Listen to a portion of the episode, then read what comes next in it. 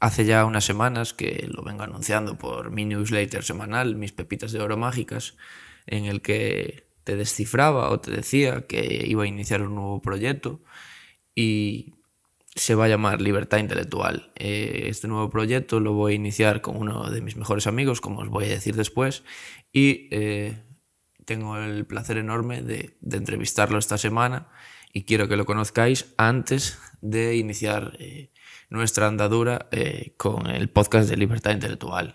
va a ser un podcast en el que hablaremos sobre finanzas, salud, desarrollo personal, crecimiento personal, que viene siendo lo mismo, y sobre todo emprendimiento, marketing digital y nada.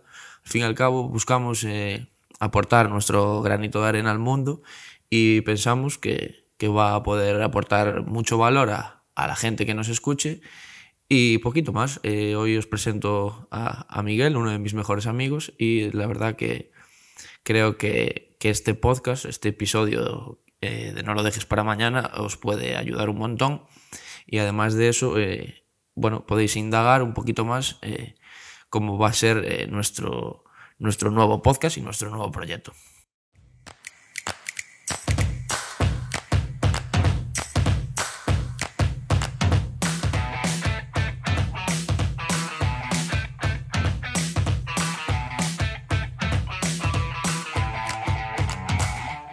Soy Antón Iglesias Leyenda y esto es No lo dejes para mañana, el podcast para mentes inquietas en el que hacer con alimentación, comida, salud y técnicas fascinantes de las que aprender cada día.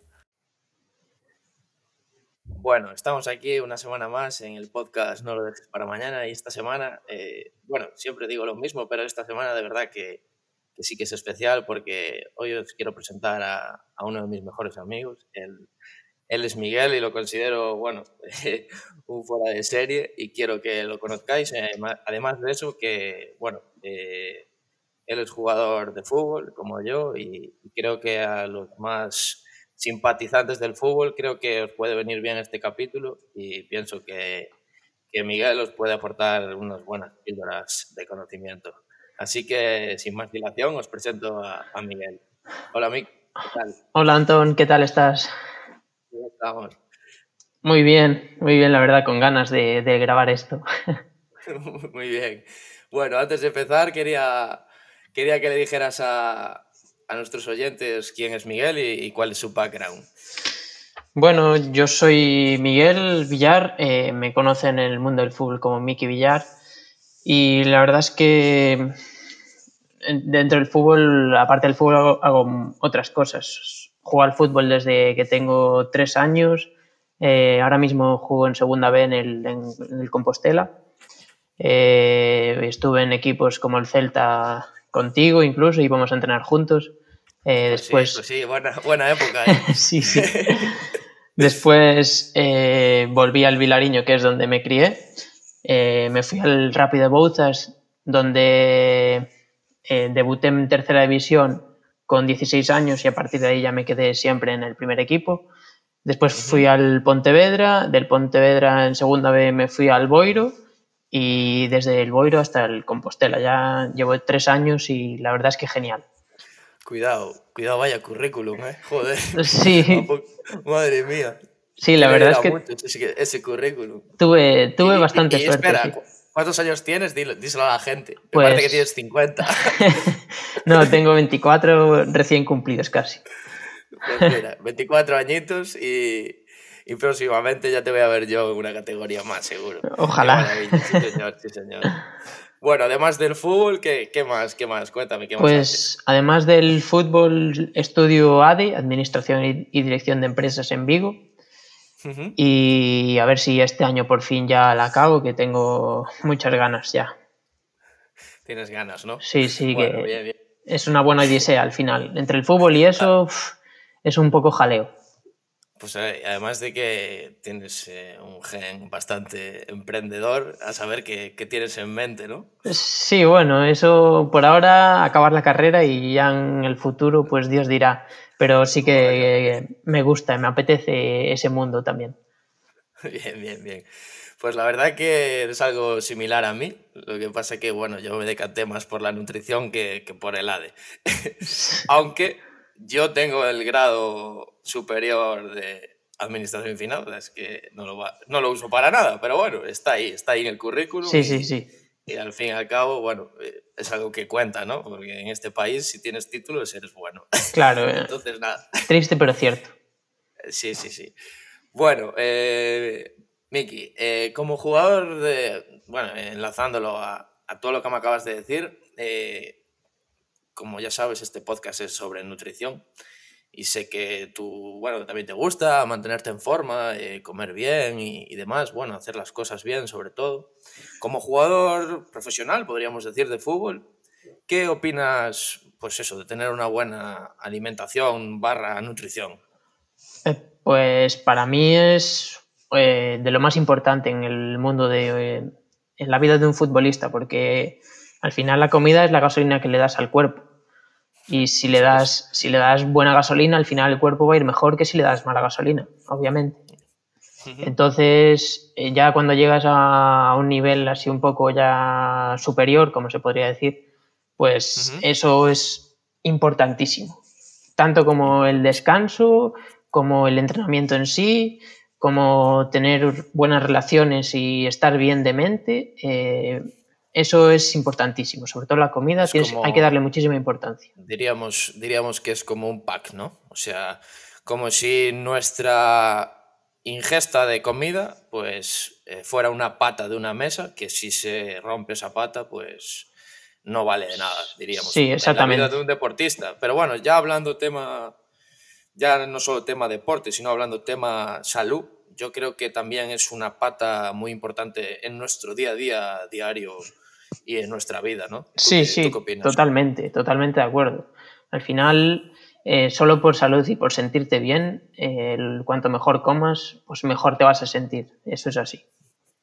¿Y tú como futbolista darías eh, algún tipo, alguna estrategia que te, que te sirva a ti que, y que conste, que, que te sirva a ti, no le no tiene por qué servirme a mí o a los demás, pero bueno, siempre puedes repartir alguna idea que tú hagas o que, que te vaya bien.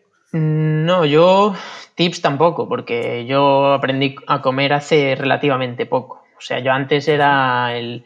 Con mis el, consejos, ¿no? Sí, eh, tus consejos me ayudaron mucho, la verdad.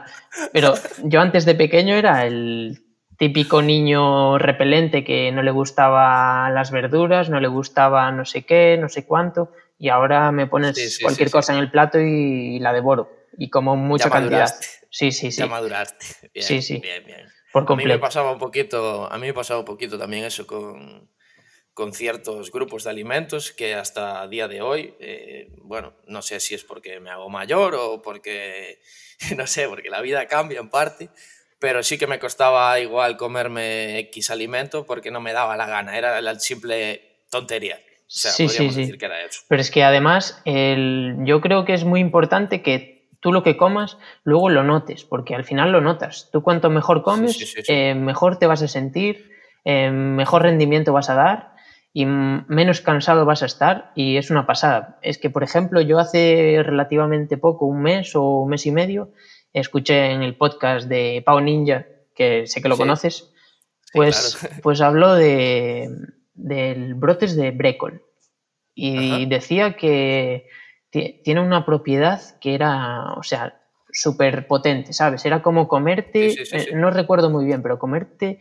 una cantidad ingente de no sé qué alimento. Y, y era, daba unos beneficios. ¿Alguna vitamina o Sí, sí, al- algo o así. Además, de... además era bueno contra el cáncer y no sé qué.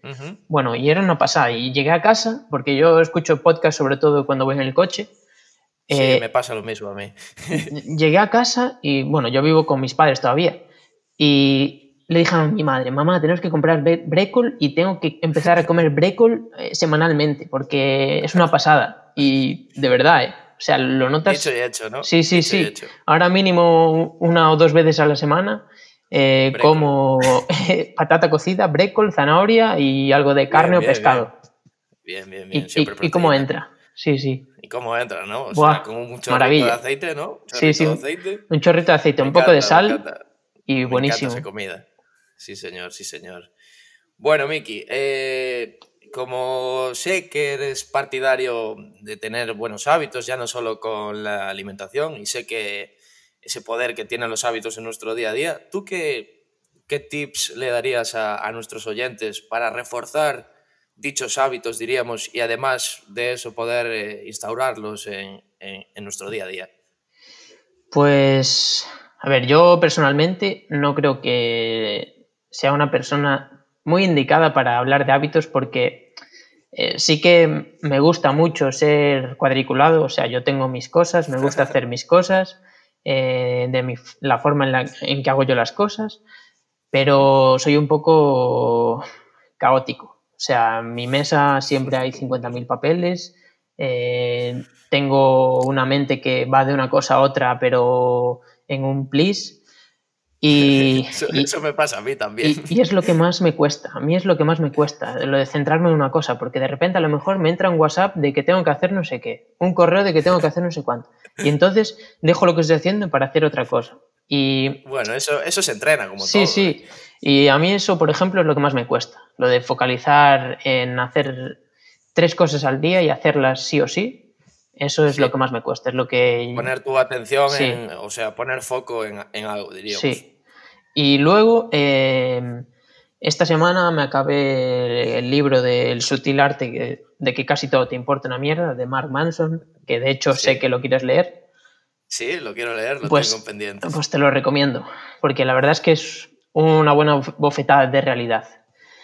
Y aunque hay momentos del libro que dices tú, bueno, esto podría ahorrármelo y tal, pero tiene ideas muy buenas. Y por ejemplo, hay un capítulo que no recuerdo cómo se llama, el, método de hacer cosas o algo así. Y, no me hagas spoiler, ¿eh? No, no, y, es que es buenísimo porque eh, una cosa eh, que te dice es haz cosas, lo que sea, hazlo. Haz porque, cosas. Sí, porque... Eso es muy potente, ¿eh? Es muy potente. Es muy potente, sí.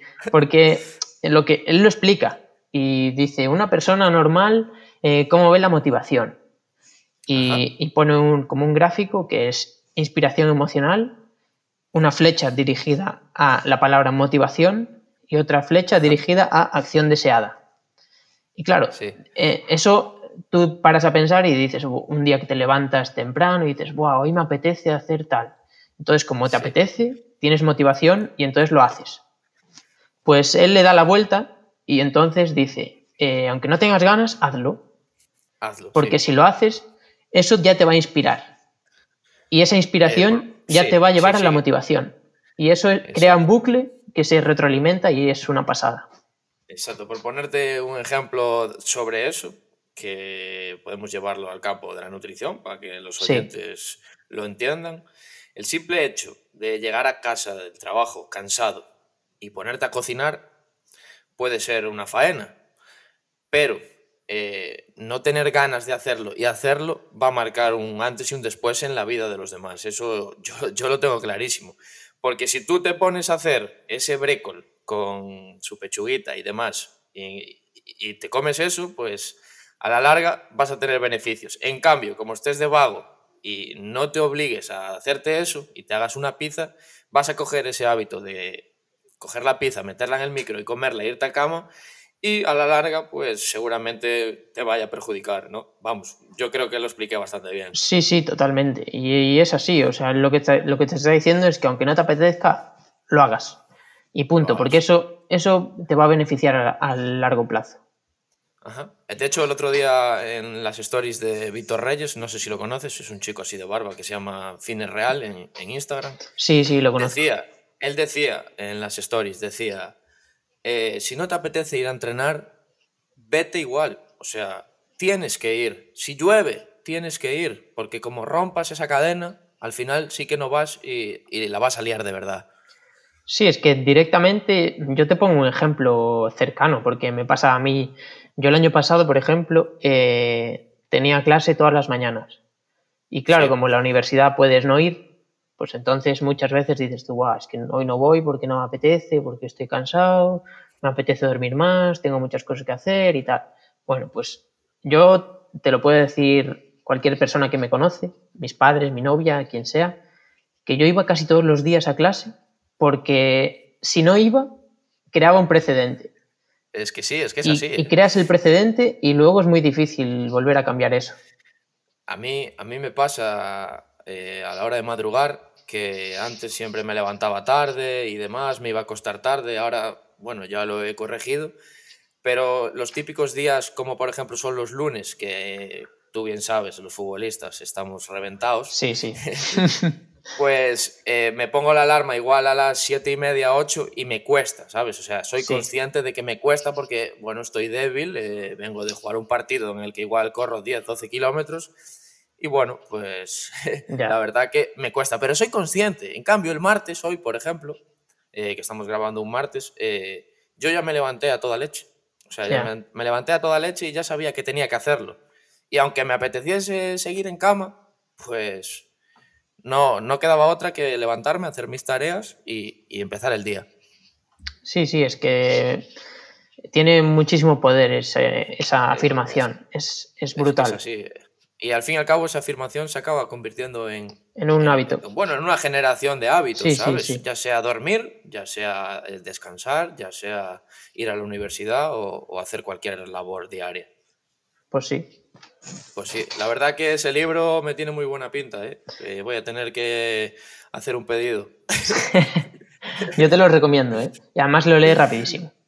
Bueno, bien, bien, es cortito. Sí. Además su portada, su portada es muy, su portada es, lograda, es, ¿eh? buenísimo. Llama la atención, llama la atención, ya que ves el disparo. Sí, sí, es que lo ves, es muy visual. Lo ves, si lo quieres leer. Sí, sí, sí, totalmente.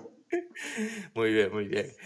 Bueno, eh, ahora, eh, te quería preguntar una cosa, porque sé que, bueno, lo acabamos de hablar antes, y tienes ese gen emprendedor como, como puede que tenga yo también, y somos personas que no podemos estar quietas y demás, y como este año ya acabas la carrera y eso todo, entonces quería preguntarte qué, inclinaciones a nivel laboral eh, te gustarían, bueno, tener en un futuro y, y por qué. Pues es una buena pregunta, ¿eh? Yo, a ver, por ahora eh, lo que quiero es acabar la carrera ya de, una vez y, por ahora eh, seguir disfrutando del fútbol porque es un es mi hobby de toda la vida, pero ahora ya es mi trabajo y al final si tengo estas habilidades y estas capacidades, pues em, depende de mí aprovecharlas, obviamente. Hay que aprovecharlas hasta que uno pueda. Además que es lo que me gusta y lo que me lleva gustando toda la vida. Entonces, pues no, no, lo quiero dejar y, me está dando beneficios económicos, entonces eso también ayuda. Bien, bien. Y este año también, al acabar la carrera, pues quiero hacer las prácticas de la universidad en alguna empresa, que ya tengo la vista en algunas.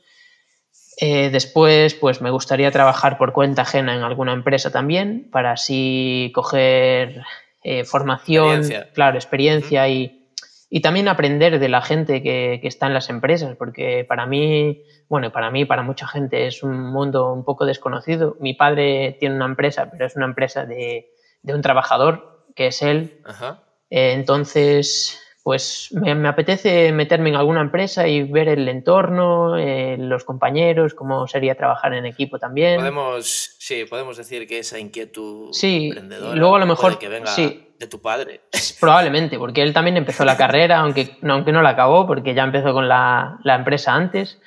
Y probablemente venga empresa, sí, le va bien, lleva años eh, generando ingresos con ella. sí, sí, totalmente. Está, está genial. Sí, por eso.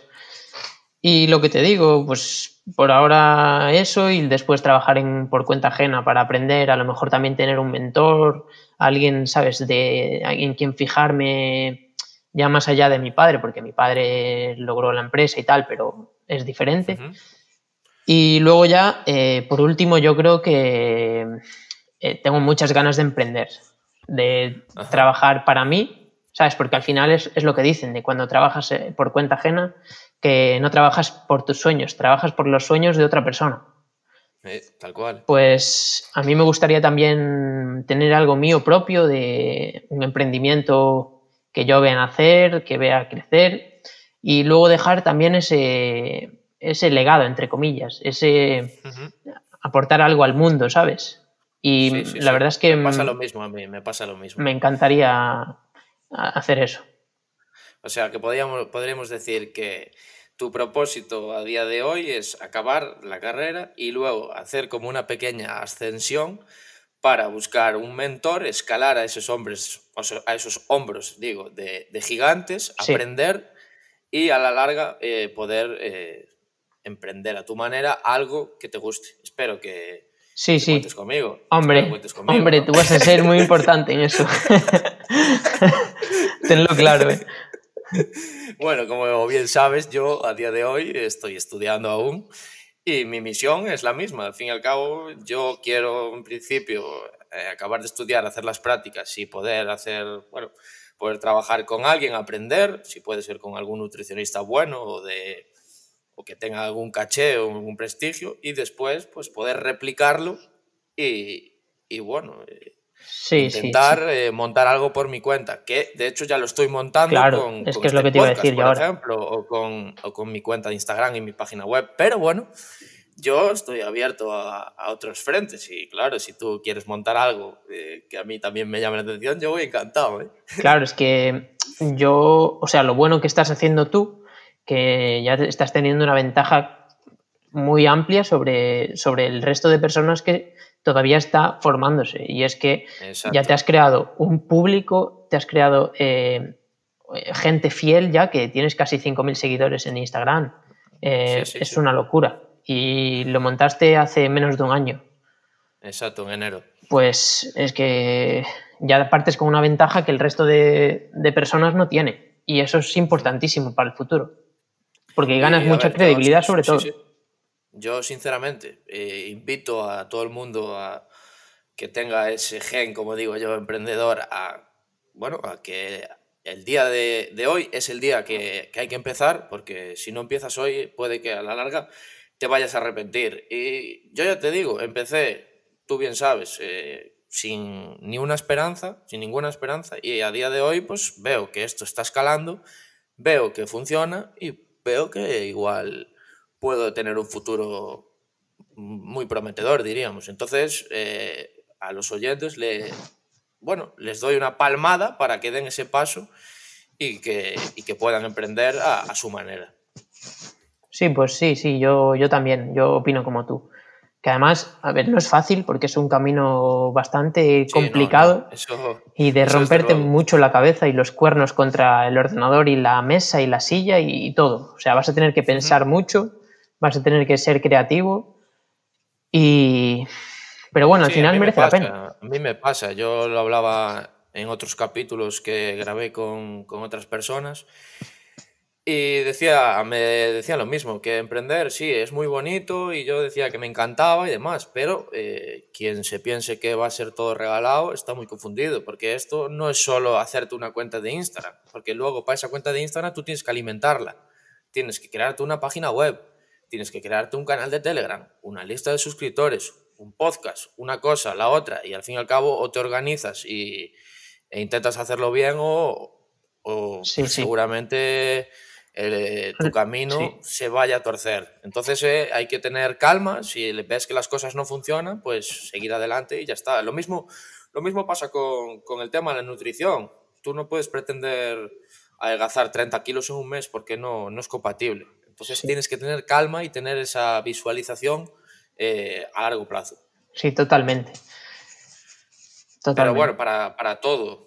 Lo mismo pasa en el fútbol. Sí, en el fútbol es parecido. En el fútbol nosotros, mira, que éramos unos chinchos. Chinchos aquí en Galicia es un pescado que se dice jurelo también. Y se, bueno, es como una especie de, insulto, bueno, no, insulto, como decir que somos unos paquetes. Unos Pero bueno, mira, él, él, está en segunda B, yo estoy en tercera, eh, ganamos un dinero al mes, eh, se considera el de él más que el mío, se considera más un trabajo, pero bueno, eh, es un dinero extra que te entra en la cuenta bancaria todos los meses y, va, o sea, es algo que, que, te, que, nos beneficia, además de que hacemos deporte y, y, que estamos felices, ¿sabes? O sea, que, que es algo bonito. Sí, sí, totalmente.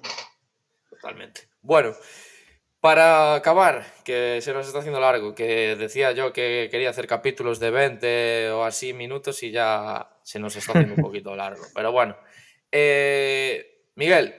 Dime. Vamos eh, con la última, bueno, la última, no es ni una pregunta. Quería, como siempre hago en las entrevistas, me gusta, bueno, eh, preguntarles o decirles a, a a ti y a los demás que, que cuáles son vuestros tres mejores libros que hayáis leído en, esto, en vuestra vida o en esta temporada y eh, que os haya ayudado ya no solo eh, a nivel mental o a nivel físico, no, sino a nivel desarrollo personal, diríamos.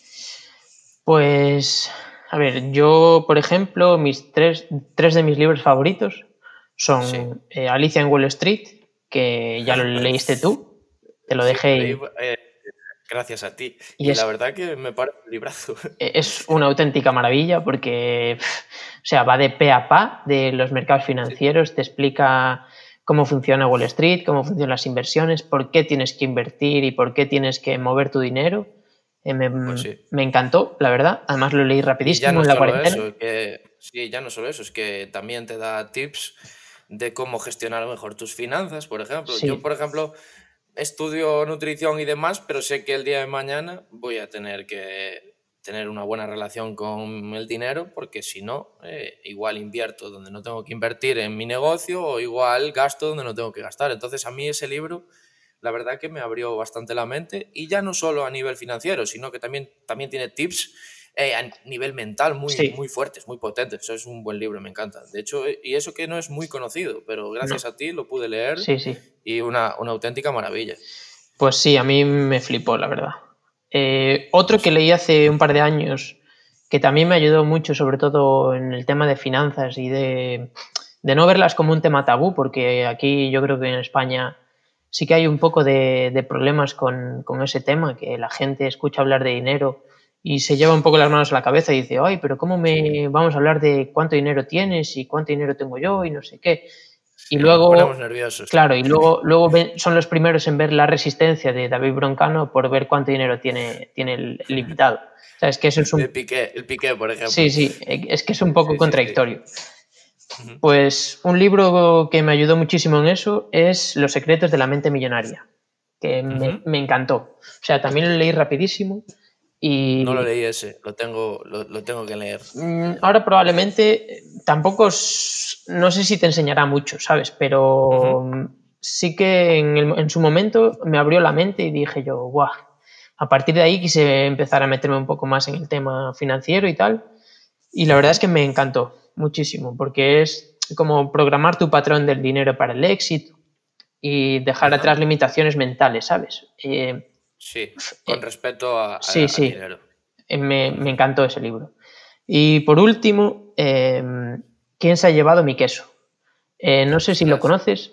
No lo conozco, ¿no? No lo conozco. Pues es de estos libros amarillos, ¿sabes? De, empresa activa, de estos que son baratísimos en Amazon. Pues el subtítulo, el subtítulo es Cómo adaptarnos a un mundo en constante cambio. Y es que es, una fábula, o sea, es, una pasada, porque, mira, te voy a decir un poco el, el argumento. Y son dos ratones y dos hombres pequeñitos que vivían en un laberinto. Eh, un, laberinto, ¿no? Y dependían del queso para alimentarse y ser felices. Eh, de repente, un día encontraron una habitación repleta en la que estuvieron viviendo un tiempo. Pero un día, ese queso se acabó. Entonces, el libro va de cómo reacciona cada, cada personaje. Y claro, los dos ratones eh, reaccionan de una forma y los dos hombres reaccionan de otra. Y, y ves cómo eh, para cambiar y realmente avanzar, pues te tienes que mover. Y es una pasada. O sea, lo lees en una tarde porque lo tengo delante y son 100 páginas. Es cortito. Y, pero es una maravilla. O sea, a mí Todo lo que son fábulas, a mí me encanta. En el momento que lo leí también dije, guau, esto es muy potente. Además, en, tan solo 100 páginas. Como, como La buena suerte de Alex Rovira, que es una fábula también. Como... El monje que vendió su Ferrari, que también es una especie de historieta, son libros que te enganchan, ¿no? Sí, sí, sí. Además que los lees pues muy rápido. Pues lo tengo pendientes, la verdad que, tiene buena pinta ese quesito. Y sí, quesito que recuerda a la gente que el queso es una proteína, que se acuerden. ya que estamos hablando de un podcast de nutrición. Y luego también me gustaría, aunque no entre más en detalle, yo recomendaría también este último que leí del sutil arte que casi todo te importa una mierda, porque tiene realmente unas ideas em, muy buenas. Claras. Sí. ¿no? Y, yo creo que es bueno que la gente lo lea porque es una dosis de realidad. y de... Te da un golpe claro, en la frente, ¿no? espabila, ¿sabes? Es decir, Espabila. Claro. Actúa. sí, sí, totalmente. Y después, bien, por bien. ejemplo, El alquimista de Paulo Coelho, que es un mítico, Muy buen libro. Y No es- lo leí, pero dicen que es un librazo. es una pasada, me encantó también. Ajá. Y por último, Invicto, de Fitness Revolucionario. E- Ese sí que lo leí. Ese eh. me lo recomendaste y es una auténtica sí que pasada. eso- ese es un librazo. De eh. hecho, Y eh, ya no solo ambientado a nivel nutrición, ¿eh? sino a No, no. nivel. mental y también todo. a nivel muy mental. Sí, o sea, para qué haces con tu vida, eh, reacciona. Es que de hecho yo tengo por costumbre eh, subrayar los libros. Y normalmente Ajá. si tengo un subrayador amarillo, utilizo el subrayador amarillo. Y empecé a leerlo y me di cuenta de que en tres hojas eh, estaba prácticamente todo amarillo. Y dije, Buah, tengo que, tengo que parar de hacer esto porque al final va a estar todo el libro amarillo. O sea, Ya, una, ya, ya, una pasada, ¿eh? Fua. Es muy potente. De hecho, yo me lo, yo me lo leí tres veces. Sí, sí. Y Es que- muchas publicaciones mías de Instagram eh, las saco de ahí. De hecho, tengo un resumen y me hice un resumen especial en Word con las píldoras más potentes de ese libro y saco mucha tralla de ahí. De hecho, si trabajo con alguien e intento, eh, intento decirle que se lo lea porque le va a abrir muchísimo la mente. Es un librazo. Sí, sí. De, hecho, es que yo te lo juro, que lo estaba leyendo y muchas veces tenía que parar de leer porque digo yo, Buah, es que ya no puedo más, ¿sabes? Y lle- y llevaba 10 páginas y digo, uff, no puedo más. O sea, Es muy potente. me agoté. Pero para bien, ¿sabes? Es, que tiene sí, sí, tantas claro, cosas claro. buenas que Sí, sí, sí, realmente... Además tiene un montón de frases eh, estoicas, sobre todo, de Marco Aurelio, Séneca, Epíteto y así, que, que las lees y te quedas pillado, ¿sabes? Rollo, Sí, sí. wow. ¿Cómo hace 3.000 años o los años que fueran, esta gente ya pensaba así? O sea, Sí, es sí. muy, muy heavy, muy heavy. Y te, y te quedas a pensar y dices, wow, es increíble como... Además yo me veo, me veo muy reflejado con esa filosofía, sobre todo, porque bueno, soy partidario de ella y me gusta, me gusta no practicarla, pero me gusta igual, sí, de vez en cuando, pues ducharme en agua fría, practicar esa incomodidad, o yo qué sé, porque, por ejemplo, hace unas semanas eh, se nos estropeó el calentador, mis padres y mi hermano a calentar cacerolas de agua caliente y yo ya estaba acostumbrado. El simple hecho de, Ya, de, de ducharme de vez en cuando en agua fría. Parece una tontería, pero te acostumbras. sí, sí, totalmente. Pues Pues sí, pues sí. Bueno, Migui, eh, un placer, un placer tenerte aquí. La verdad que, que vaya 30 minutos que me acabas de dar, me acaba de encantar. Y la verdad que ha sido muy potente todo lo que hemos podido extraer de aquí. Y sinceramente espero que puedas volver de nuevo, porque para mí eres un referente y, y ya sabes que te quiero un montón. Muy bien, Antón. Ya sabes que yo también y que realmente te admiro por cómo, cómo te has convertido. eh, Has cambiado muchísimo hace, de hace años ahora y la verdad es que admiro muchísimo eh, tus ganas de, de aprender, de hacer cosas y la verdad es que me tienes eh, para lo que necesites, ya sabes. Muy bien, muy bien. Bueno, chao, chao. Chao, Un chao. abrazo. Y hasta aquí el capítulo de hoy. Espero que te haya gustado. Y si es así, no dudes en recomendarlo y en suscribirte en No lo dejes para mañana, tanto en YouTube como en Apple Podcast, Google Podcast, iBox o Spotify. Y recuerda que encontrarás todos los capítulos en mi web, nutricopa.com barra no lo dejes para mañana.